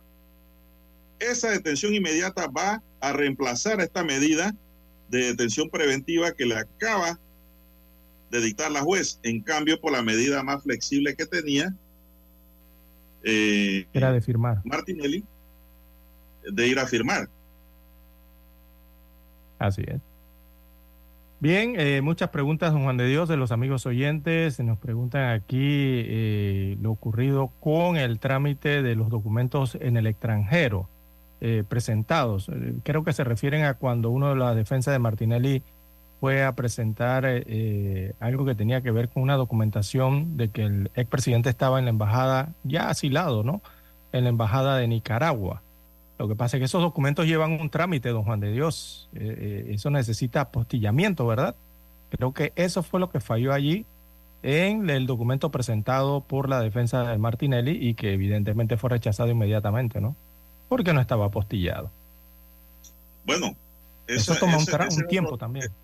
Ese es otro tema porque los periódicos te dicen, eh, bueno, por ejemplo, dice, no cumplía con los requisitos del artículo 877 del Código Judicial, la prueba presentada por la defensa de Martinelli para eh, contravenir el cambio de medida cautelar, que es el que estamos ahora mismo debatiendo, eh, o del que estamos conversando, porque en realidad no estamos debatiendo, lo estamos explicando. Esto, eso es así, don César, eso que usted acaba de decir. Ese artículo es válido en lo que es prueba documental procedente del extranjero para cualquier proceso, no solo penal, civil, el que usted quiera, hasta de familia, el que usted quiera, donde haya controversia, donde haya proceso, usted tiene que cumplir con este requisito establecido en el Código Judicial que señala que los documentos extendidos en países extranjeros serían estimados como prueba según los casos si se presentaran autenticados estos son los requisitos por el funcionario diplomático consular de Panamá con funciones en el lugar donde procede el documento y a falta de ellos por el representante diplomático consular de una nación amiga. Es decir, si no hay funcionario de Panamá, hay que buscar un funcionario de una nación amiga que autentique ese documento. En este último caso, pues se acompañará un certificado del Ministerio de Relaciones Exteriores en el que conste que en el lugar de donde procede el documento no hay funcionario consular o diplomático de Panamá. Hmm. Ese documento lo expiden en Nicaragua, digamos, por el funcionario que esté allá de cónsul o de embajador. Pero ese documento hay que llevarlo al Ministerio de Relaciones Exteriores para su reconocimiento, César, lo que usted habla, el apostillamiento. Y si no, no, no, el documento no cumple con esa ritualidad, no es prueba válida tiene no que es prueba válida. toda esa vía, ¿no? Todo ese recorrido. Y eso fue lo que le dijo la jueza a, la defensa de Martinelli. La defensa de Martinelli presentó como especie de una certificación, una nota del Ministerio de Relaciones Exteriores de Nicaragua. Y en ese tiempo que lo 7 de febrero de este año, que no cumplía con los requisitos establecidos en la ley para tomarlo como válido. Simplemente fue así. Es que ese recorrido. por eso, al no existir la debida justificación legal que alega la defensa, pues, por no cumplirse con las ritualidades procesales, inmediatamente eh, la juez dicta su dicta su proceder, en donde ordena el cambio de media cautelar para el interín que se está viviendo entre la, la ejecutoria y la sentencia y esto la orden de detención que va a venir más adelante. ¿Por qué se hace esto, César? Porque el fiscal le teme por el peligro de fuga. Entonces, ¿cuál es el significado de esta nota, don César? Para los que no lo comprenden. Para muchos, a prima fácil no tiene sentido. El fin de este cambio de medida cautelar es mantener a Martinelli allí en la embajada que no pueda salir hasta que la sentencia quede en firme, en firme y debidamente ejecutoriada. Porque después lo que va a venir es la orden de detención inmediata. sí, claro. El fiscal, el fiscal por el temor de que así como se metió en la embajada, entonces también el fiscal tiene temor de que se fugue de la embajada y se vaya para Italia o Brasil, donde no hay tratado de extradición. o, a cualquier otro país, ¿no? Sí, señor, o cualquier otro país que no tenga tratado de extradición. Burundi, Guinea, Nueva Guinea, Nepal, qué sé yo, donde él quiera, porque tiene combustible y nave aérea y marítima. Entonces, viendo las condiciones de que este procesado no es cualquier ciudadano, don César no es el hijo de la cocinera ni de Juan Pérez, que va directo a la joya o la joyita, de allí el fiscal dice, no, hombre, aquí, puede, aquí va a haber un peligro de fuga, se me puede ir. y yo lo tengo que mantener apegado allí, al proceso. Así es. Todo, eso, todo, eso podría afectar, don Juan de Dios, hasta el tema del salvoconducto. Cuando se analiza dar un salvoconducto, eh, todas estas solicitudes o o, o, peticiones de la justicia panameña evidentemente tienen su peso allí, ¿no? Bueno, estas son las experiencias que deja el derecho procesal. Incluso hasta para salir por una frontera. Si, ¿Ah? usted, si usted llega a un aeropuerto, don Juan de Dios, y allí le aparece que usted tiene una orden de preventiva o tiene una orden de arresto, por supuesto. Por eso. No, lo van a dejar ni salir en un avión comercial, ni tomar un avión privado, ni nada. O sea, ahí no va a poder hacerlo yo, yo, yo veo que usted puede ser abogado, un buen estudiante. Usted, hombre. usted la va agarrando de una vez. Bueno, es así, don César, como usted lo plantea. Si se llegase a salir de la embajada, que uno no sabe, yo no sé cuáles son los planes, y se llegase a salir del territorio nacional donde llegue, entonces lo más probable es que la Interpol puede detenerlo precisamente por esta orden de detención preventiva, César. Más adelante será ya la, eh, la, orden del cumplimiento de la pena, la detención inmediata. Así es. Bueno, Pero todos sabemos que no se puede ejecutar por razones de que él ahora mismo tiene una condición de huésped de la Embajada de Nicaragua. Mire cómo lo estoy llamando. Sí, porque, huésped, porque no le han dado el salvoconducto con orden de detención preventiva ya hay que utilizar otra terminología. Pero bueno, eh, así están las cosas. Así están las cosas. Eh, nos preguntan, bueno, sobre el tema del edicto que hablamos más temprano, sí, eh, todo esto los notifican, digo, la Corte, evidentemente, los funcionarios allí se van, judiciales se van a cuidar mucho, ¿no? Y van a emitirlo por, por esta, estas comunicaciones oficiales, la, la, del edicto sobre todo, ¿no? Regularmente son cinco días los que toma eh, los edictos. Dice, ¿dónde se pueden conseguir? Bueno, esos edictos se fijan en la Corte, ¿no, don Juan de Dios? Sí, en el portal de la Corte. Algunos eh, también se, se, fijan allí o se cuelgan en la página electrónica de la Corte Suprema de Justicia también, ¿no? y otros allá en, los murales. Le pueden tomar fotografía, un ciudadano puede ir allá y le toma eh, la fotografía, ¿verdad? Eh, de estos edictos. Así que todos esos son instrumentos, son instrumentos que se utilizan ¿no? en, todos estos procesos. Tiene que pedirle permiso al secretario. Sí, sí, sí, sí. De que va a tomar fotos, pues no es tomar fotos por tomar fotos. el pues secretario le va a decir si puede o no puede. Claro, tomando la precaución, ¿no? Eh, bien, parte de lo que ocurre, entonces, en este caso tan sonado a, del exmandatario de la República, Ricardo Martinelli Berrocal, recordemos que actualmente está asilado en la Embajada de Nicaragua y eh, se enfrenta entonces a una orden de detención preventiva hasta el día de hoy, hasta las últimas comunicaciones, eh, como consecuencia de esa condena de 10 años y 8 meses de prisión por lavado de dinero eh, que fue condenado entonces en el caso conocido como New Business y adicional enfrenta entonces también eh, eh, prisión preventiva, bueno, entiendan, detención o prisión preventiva. en el otro caso, en el que también. Pero déjeme decirle algo antes de cerrar, César. déjeme decirle algo antes de irnos a Washington. Ricardo Martinelli, hasta este minuto, está amparado por la presunción de inocencia. Sí, sí, claro porque la sentencia no está en firme y debidamente ejecutoriada como ordena la ley. Eso es cuestión de horas y de días para llegar a ese punto. Eh, Hay que respetar la garantía. Noticiero Omega Estéreo. El satélite indica que es momento de nuestra conexión. Desde Washington, vía satélite. Y para Omega Estéreo de Panamá, buenos días, América. Buenos días, América. Vía satélite desde Washington.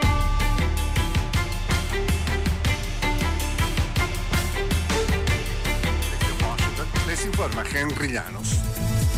A dos años del inicio de la invasión de Rusia a Ucrania, la ayuda de Estados Unidos genera intensas fricciones políticas internas, nos informa Jorge Agobián. La cuestión de la ayuda militar de Estados Unidos a Kiev queda como la manzana de la discordia en Washington. Los republicanos de la Cámara de Representantes aún se niegan a tomar en consideración cualquier propuesta, incluso un paquete aprobado en el Senado, sin antes abordar la crisis fronteriza al sur del país. La Casa Blanca trata de negociar con los republicanos, pero la frustración permanece. Ucrania podría quedarse sin municiones y sistemas de defensas para finales de marzo, según las últimas estimaciones de funcionarios estadounidenses. Jorge Agobián, Voz de América, Ucrania. Estados Unidos está emitiendo nuevos cargos y tomando acciones destinadas a obstaculizar lo que funcionarios describen como la maquinaria de guerra rusa, apenas unos días antes de que el mundo sea testigo del segundo aniversario de la invasión de Ucrania por parte de Moscú. El Departamento de Justicia anunció avances en cinco casos separados contra oligarcas rusos clave y sus asociados financieros, incluidos dos restos de facilitadores con sede en Estados Unidos. El presidente Andrés Manuel López Obrador pidió al gobierno de Estados Unidos una postura sobre el reportaje del presunto financiamiento del narcotráfico en su campaña política de 2018. Nos informa Sara Pablo. Horas antes de que el New York Times publicara el reportaje, el presidente Andrés Manuel López Obrador reveló parte de su contenido, que sostiene el diario se basa en una indagatoria del gobierno de Estados Unidos sobre posible dinero del narcotráfico en su campaña del 2018. La publicación indica que investigadores estadounidenses tuvieron información de que colaboradores cercanos a López Obrador aceptaron dinero del narcotraficante Ismael Zambada y de uno de los fundadores de los Zetas, Sara Pablo Voz de América, Ciudad de México. Gestiones internacionales para lograr un cese el fuego entre Israel y Hamas parecían ganando impulso luego de que la Casa Blanca señaló que la reunión de un enviado con líderes del gobierno israelí iba bien. Las nuevas señales de progreso se producen días antes de una cumbre prevista para el fin de semana en París, donde mediadores planean presentar una nueva propuesta. Estados Unidos, Egipto y Qatar han tenido problemas durante varias semanas para encontrar una fórmula que pueda poner fin a la devastadora ofensiva israelí en Gaza. Cuando la candidata de la oposición se inscribió para buscar la presidencia de México, habló de una preocupación creciente de cara al 2 de junio, la injerencia del crimen organizado en las elecciones. Los magistrados del Tribunal Electoral, ellos han dicho que la violencia generalizada en la elección puede derivar en la anulación de los comicios. Es un tema cada vez más frecuente en la contienda que empezará oficialmente en marzo. Es muy probable que este eh, proceso electoral en efecto se convierta en el más violento de la historia. La empresa Integralia Consultores publicó un mapa de riesgos de la intervención del crimen en las elecciones. Ha habido registro de incidentes eh, muy particulares en casillas que tiene que ver con la intervención directa en casillas del crimen organizado. Ubicó a Guerrero y Michoacán, donde distintos cárteles controlan amplios territorios como estados de muy alto riesgo, pero también resaltan entidades fronterizas con Estados Unidos como Sonora, Tamaulipas y Baja California. Nomás eso nos faltaba, ¿no? Después de toda la violencia que vivimos todos los días en nuestras ciudades. La organización Data Cívica contabilizó cinco asesinatos de candidatos o aspirantes a cargos de elección popular tan solo en el mes de enero del 2024 en toda la República Mexicana. 50 ONGs anunciaron que es uno de varios focos rojos. Destacamos los riesgos de la elección ante la presencia o la intervención del crimen organizado. Vicente Calderón, Voz de América, Tijuana. Desde Washington vía satélite y para Omega Estéreo de Panamá hemos presentado Buenos Días América. Buenos días, América. Vía satélite. Desde Washington. Omega Estéreo, cadena nacional. Problemas de tierra, reclamos por accidentes, despidos injustificados, reclamos de herencias, sucesiones, daños y perjuicios. Todo problema legal civil, penal y laboral, consulte al 6614-1445. Licenciado Juan de Dios Hernández le atiende. 6614-1445. Con atención en Panamá, Panamá Este, Panamá Oeste, Colón, Coclé, Santiago, Herrera y Los Santos. Anote y consulte 6614-1445. Rómulo y. Tengo bien firme la esperanza, bien puesta la confianza en que esto va a mejorar. El camino para un mejor futuro, por un Panamá mejor, lo vamos a lograr. Lo bueno viene. Vota cuatro. Vota cuatro. Vota cuatro. Lo bueno viene. Vota cuatro. Vota cuatro. Vota cuatro. Político pagado por el Partido Panameñista. Cuando nadie creía en el FM estéreo, construimos el camino que seguirían todos los demás.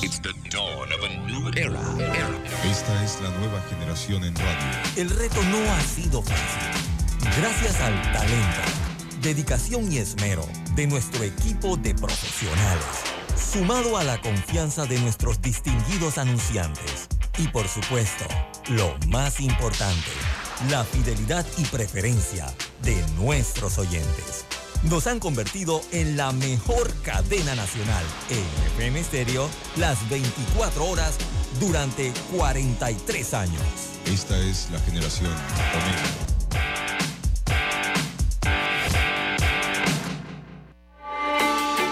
Noticiero Omega Estéreo.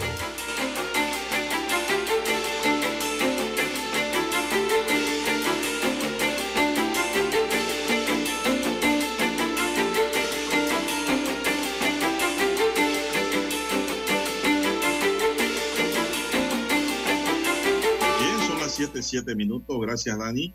Eh, nos- aquí me escribe un, oyente o un oyente, no sé, eh, me dice, eh, bueno, ¿y por qué a la señora Patricia Portugal sí la enchirolaron de una vez? Más sencillito. Bueno, el caso Portugal también duró bastante. Pero la señora Portugal no tiene los mismos abogados que tiene Martinelli.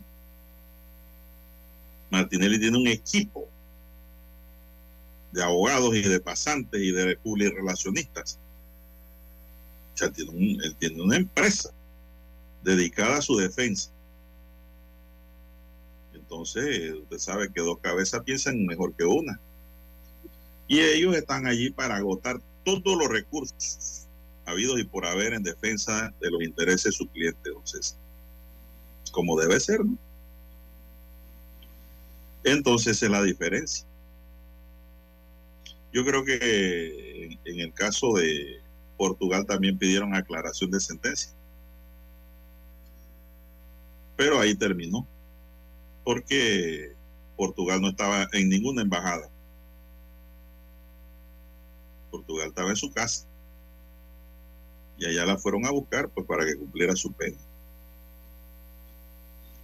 Son las siete nueve minutos, siete nueve minutos. Oiga, me dice Zulay Rodríguez que ella quiere una audiencia, César, pública. Televisada, pública a nivel nacional, vía televisión. Ella no quiere audiencia en Zoom.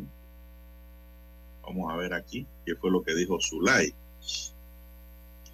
La candidata presidencial Zulay Rodríguez, candidata a diputada y candidata a alcaldesa, exigió a la Corte Suprema de Justicia que tramita la audiencia de su imputación que han programado para el 29 de febrero. Pidió a los medios difundir esa señal porque no tiene nada que esconder. Ah, La magistrada María Cristina Chen solicitó para el próximo 29 una audiencia de imputación de cargos a- contra Zulay por presunto blanqueo de capitales, asociación ilícita para delinquir y contra la Administración de Justicia en perjuicio del mexicano José Luis Penagos Hernández. Rodríguez dijo que ese caso ya había sido archivado, pero cuando presentó su documentación como candidata, el procurador Javier Caraballo pidió que le investigaran. A juicio de la candidata, todo forma parte de una trama de Laurentino Cortizo, José Gabriel Carrizo, Benicio Robinson y Raúl Pineda. Explicó que quieren traer a la esfera penal un caso civil, donde tuvo que reclamar los honorarios al mexicano Penago. Bueno, eso es lo que dice aquí de manera escueta, porque todo debe explicarse más a profundidad, pienso yo. Sí, pero está pidiendo que reproduzcan la señal vía Zoom de la telemática, o sea, la telemática es la señal Zoom que van a tener en la audiencia preliminar del próximo 29, la retransmitan los, no sé, le está pidiendo a las corporaciones televisivas, ¿no? Que retransmitan Bueno. la señal. No veo que se lo haya pedido es a- al órgano judicial. No, quien, quien hace las audiencias públicas eh, a través de las redes o televisoras, don César, y radio es la- el órgano judicial, la Corte Suprema, los jueces. Eh, y que pedírselo a ellos, ¿no? Que, que la sí, pero yo hago una pregunta, ¿y qué pasó si Zulay, donde esté recibiendo la señal Zoom, escuche esta, ¿qué pasó donde Zulay esté recibiendo la señal de Zoom? Se vayan algunos medios, no sé si televisivos, digitales o radiales, a transmitir el juicio, porque ella lo, lo conecta, los conecta. Una cámara allí, ¿no? Entonces digo, no está autorizada por la, eso no está autorizado por el órgano judicial. Pero ¿quién dijo que ella no lo puede hacer? Mm, bueno. Ya está pidiendo audiencia pública. Contésteme esa, César. Eh, bueno. eh, Agárreme ese trompo en la uña. Bueno, no sé si lo puede hacer don Juan de Dios. Y si lo hace, Mira, lo- hay, que- hay si que ver qué decisión ahora, toma el, Si ella lo dijo ahora, yo estoy más que el juez. seguro, ella sí lo va a retransmitir en sus redes sociales. Si Pero ella que lo está qué diga el pidiendo. juez, ¿no? No, que diga juez. El juez se la puede advertir y si no le hace caso, la puede multar nada más. Por la Ella transmite y paga la multa. ¿Qué pasó entonces allí? Yo pienso que las audiencias deben ser presenciales, salvo que la persona esté detenida en un centro carcelario y no pueda ser trasladada a la sala de audiencia. Allí pudiese prevalecer el sistema electrónico. Es mi manera de pensar. Lo mismo que si una persona está en un lugar donde no puede salir, está hospitalizada, allí se le puede poner en conocimiento del acto de audiencia. Pero si la persona está sanito y coleando, ¿por qué no se hace presencial la audiencia?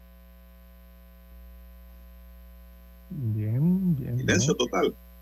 No, no, estoy buscando acá eh, la prueba idónea también, ya que estamos hablando del tema eh, judicial, 7:13 minutos eh, de la mañana.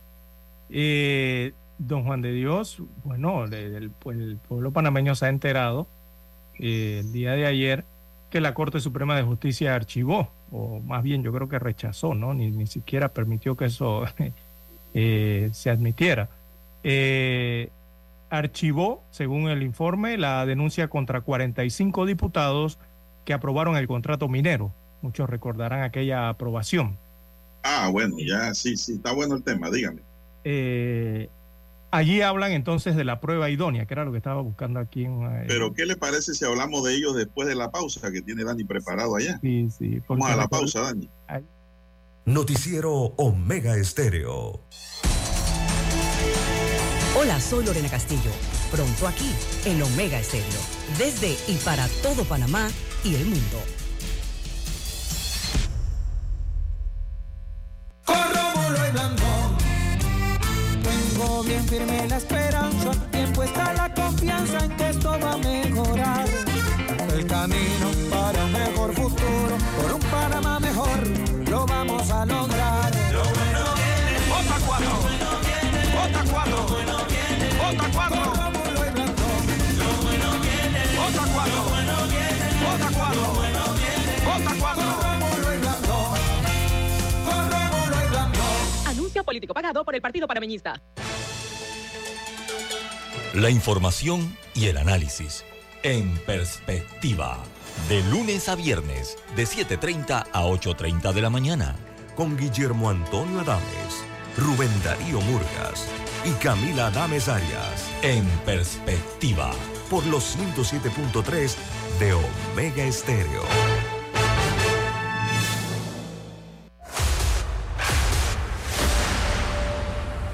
Desde los estudios de Omega Estéreo, establecemos contacto vía satélite con la voz de América. Desde Washington, presentamos el reportaje internacional.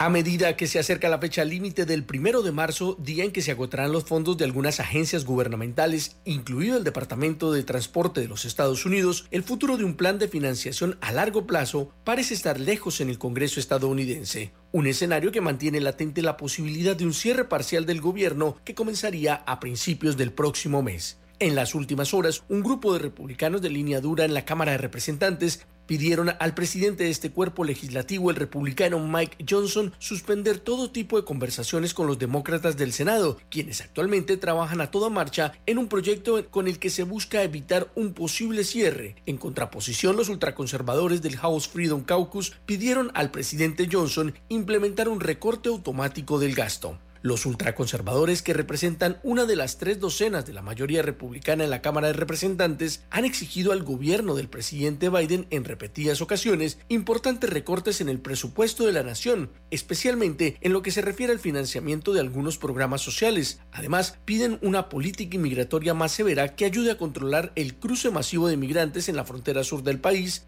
Vale la pena recordar que desde que empezó el año fiscal, el 1 de octubre de 2023, el gobierno ha sido financiado mediante una serie de proyectos de ley provisionales a corto plazo, algo que a juicio de los especialistas ocasiona un sobrecosto y una recarga a las finanzas de la nación. Es por esta razón que más de una veintena de republicanos de ultraderecha firmaron una carta enviada al presidente de la Cámara de Representantes Mike Johnson en la que en una de sus partes dice textualmente y citamos, podríamos aprobar una resolución de financiación de un año de duración que ahorraría a los estadounidenses 100 mil millones de dólares en el primer año, acotó la misiva. Estas palabras hacen referencia a la crítica lanzada por algunos republicanos sobre las conversaciones que el presidente de la Cámara Baja ha venido sosteniendo con el líder de la mayoría demócrata del Senado, Chuck Schumer, desde hace varios meses, con la que se pretende encontrar una solución posible conjunta al problema. Sin embargo, este es un hecho que parece no ser bien visto al interior del Partido Republicano. Héctor Contreras, Voz de América, Washington. Escucharon vía satélite desde Washington el reportaje internacional. Omega Estéreo, cadena nacional. Dale check, check, check. Willy, Willy, Willy. Willy alcalde. Willy alcalde. City. La city. Pa' que la bella también viva pretty. Willy, Willy, Willy. Y se suma Casis. Decora mi gente, está el cambio para ti. El cambio para toda la city. La city pa' Cora, Juan Diego Gonzalillo. Sumando comercio y cultura, Frencillo. A cambiar la ciudad. Con Willy Casis vamos a mejorar. Willy, alcalde, Casís, vicealcalde. Anuncio político pagado. Noticiero Omega Estéreo.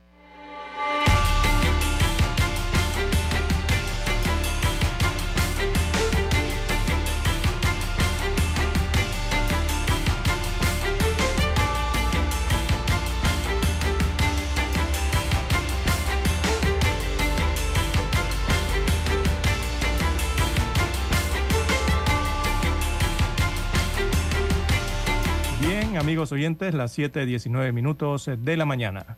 Como avanzábamos en el bloque anterior, el Pleno de la Corte Suprema de Justicia no admitió y ordenó archivar la denuncia contra 45 diputados de la Asamblea Nacional por la aprobación del contrato de concesión minero entre Minera Panamá y el Estado panameño, que fue declarado posteriormente inconstitucional, esto en noviembre del año 2023. Eh, así que la razón eh, que destaca la Corte, bueno, según el fallo con fecha del 11 de enero del 2024, bajo la ponencia de la magistrada Ángela Rousseau, la Corporación de Justicia, esta es la máxima Corporación de Justicia, consideró que la acción legal interpuesta por el abogado denunciante Abdiel González no mantenía la prueba idónea, la bendita prueba idónea vuelve a sonar, eh, que permita entonces dirimir que se está al frente de la probable comisión de conductas eh, con apariencias, apariencia eh, depunibles. Eh, es lo que destaca entonces en la, la, no admisión y el rechazo, el archivo inmediatamente, ¿no? De esta querella o denuncia. Así que según destaca el fallo, solo se presentó una nota con sello fresco ante la Gaceta Oficial eh, del Ministerio de la Presidencia del 11 de diciembre del 2023 de la solicitud de la copia autenticada de la Gaceta Oficial del 27 de noviembre que declara la inconstitucionalidad de la ley 406 del 20 de octubre del 2023. fue lo único que presentaron entonces en esa eh, denuncia o, querella. Eh, pero salta, don Juan de Dios, inmediatamente eh, a la vista el tema de la prueba idónea que hay que conseguir y que hay que presentar. Entonces, cuando se presentan estas denuncias o, que, o querellas allí contra eh, los diputados y también contra los magistrados de la Corte Suprema de Justicia, porque es lo mismo, don Juan de Dios, están equiparados, ¿no? Y viene a la mente inmediatamente la conocida ley blindaje. ¿Usted se acuerda de la ley blindaje? Del año 2012, don Juan de Dios. Eh, eh, esto trae a la mente esa situación, esa ley que blindó a los diputados de la Asamblea Nacional, enmascaradamente, ¿no? Por supuesto. Así que algunos antecedentes eh, fueron el del año 2012. Eh, la ley es la ley número 55 del 21 de septiembre del 2012. Esa es la ley blindaje que establece ese artículo que hay que presentar una prueba eh, idónea. Esa ley fue sancionada por el expresidente Ricardo Martinelli Berrocal, eso fue durante su administración, y fue aprobada por los diputados en la Asamblea Nacional de aquella época. Aquella época la Asamblea estaba dirigida por Sergio Galvez eh, eh, esa ley es la que modificó y adicionó artículos al Código Procesal Penal relativos a los procesos contra los miembros de la Asamblea Nacional. Así que en esa ley, don Juan de Dios, eh, hay un artículo, que es el artículo segundo, fue el que modificó el artículo 488, ese es el artículo del Código Penal Procesal o Procesal Penal, el artículo 488 relativo al requisito de admisión. Y se estableció en el numeral 4 de ese artículo 488 del procesal penal que para la admisión de la querella o la denuncia deberá expresarse la prueba idónea del hecho punible imputado y agrega que si la querella o denuncia no reúne esos requisitos para su calificación, será rechazada de plano. Eso fue lo que aprobaron en ese año 2012, don Juan de Dios. Me acuerdo muy bien porque esta ley fue aprobada casi terminando septiembre. Yo daba cobertura a la Asamblea para ese tiempo. Eh, se aprobó esta ley en la que se hizo un llamado a la ciudadanía, ¿verdad? Eh, para evitar eh, o para protestar que esto fuese aprobado o fuese modificado por ley. Por supuesto, no mucha gente asistió a estos llamados. Y el siguiente mes, don Juan de Dios, ocurrió la gran situación esa en Colón, con la ley de la zona libre de Colón y aquella frase hasta el día de hoy ha perseguido al diputado Sergio Chello Galvez, que en ese momento fungía como presidente, ¿no? Esa de que vayan a llorar al cementerio. Bueno, todo eso ocurrió durante eh, esos periodos o esos meses eh, durante la administración legislativa de Sergio Galvez, allá para la administración de Ricardo Martinelli Berrocal como presidente. Así que, bueno, la Corte dice que no hay prueba idónea y por eso eh, rechazaron esta denuncia. Bueno, ¿y qué es la prueba idónea? En conclusión. Entonces, es la pregunta que se harán muchos oyentes. Bueno, la prueba idónea es un requisito especial para poder investigar a los diputados y tiene como objetivo esa prueba acreditar el hecho punible denunciado. Es decir, usted no puede presentar a la asamblea un, a- un escrito denunciando si no lleva la prueba idónea porque la ley dice que debe llevar una prueba idónea con la finalidad pues de que sea una prueba sumaria dentro de la investigación. Pero es un privilegio. Y el fallo de inconstitucionalidad no es una prueba idónea desde este punto de vista, César. Ah, Yo lo dije en este espacio, que esa denuncia no iba para ningún lado. Usted no se... eh, si, si se le olvidó, ahí están las grabaciones, yo lo dije aquí. Esa denuncia contra los diputados por la inconstitucionalidad de la ley minera eh, no es una prueba idónea para, para investigarlos. Aunque pareciese, ¿ah? ¿Por Y qué? aunque muchos ¿Por qué le piensan que podría, pero no lo es. pero pareciera así. Eh, y les explico por qué. Por el simple hecho de que la inconstitucionalidad es un remedio procesal en contra de una ley. ¿Y quienes aprueban la ley? Los diputados. Exacto. Es un remedio, es una solución a la actuación del legislador. Si hubiesen presentado, don César, el fallo de la Corte y los recibos de pago o, o cheques que recibieron los diputados por haberlo aprobado, allí sí se configura el delito. Allí sí hay prueba idónea. Pero recordemos que los diputados están para hacer leyes y disparates también. Aunque la Corte ya les diga que Por los disparates hecho, ¿no? legislativos no los van a procesar. Pero esa prueba idónea siempre ha sido como una limitante, ¿verdad? Para, para Claro admitir los procesos contra los investigación. Y, y don Juan de Dios, muchos piensan que eso debe ser eliminado porque ahí hay como una inmunidad disfrazada al final de la historia, ¿no? Eh, es prácticamente un privilegio que Es no, privilegio, de que no deberían gozar, eh, ¿verdad? Y que hasta la propia Constitución en sus primeros artículos nos habla, recordemos, de que no habrá fueros y privilegios. Pero la prueba idónea, eh, aprobado por los mismos diputados en la Asamblea Nacional para aquel año 2012, es más bien una limitación hasta para la democracia, don Juan de Dios, porque toda persona debe ser investigada por cualquier hecho punible que se dé. Pero bueno, el requisito de la prueba igualdad idónea. de la que habla el candidato de Moca, Ricardo Lombana. Ajá, Él dice que esos fueros, fueros y privilegios no deben existir. exacto. Y que si él gana la presidencia, va a promover esos cambios para que todo el mundo sea igual ante la ley. Porque ese requisito de la prueba idónea lo crearon especial o especialísimamente, don Juan de Dios, para un grupo de 80 panameños. Yo sumo los 71 diputados más los magistrados.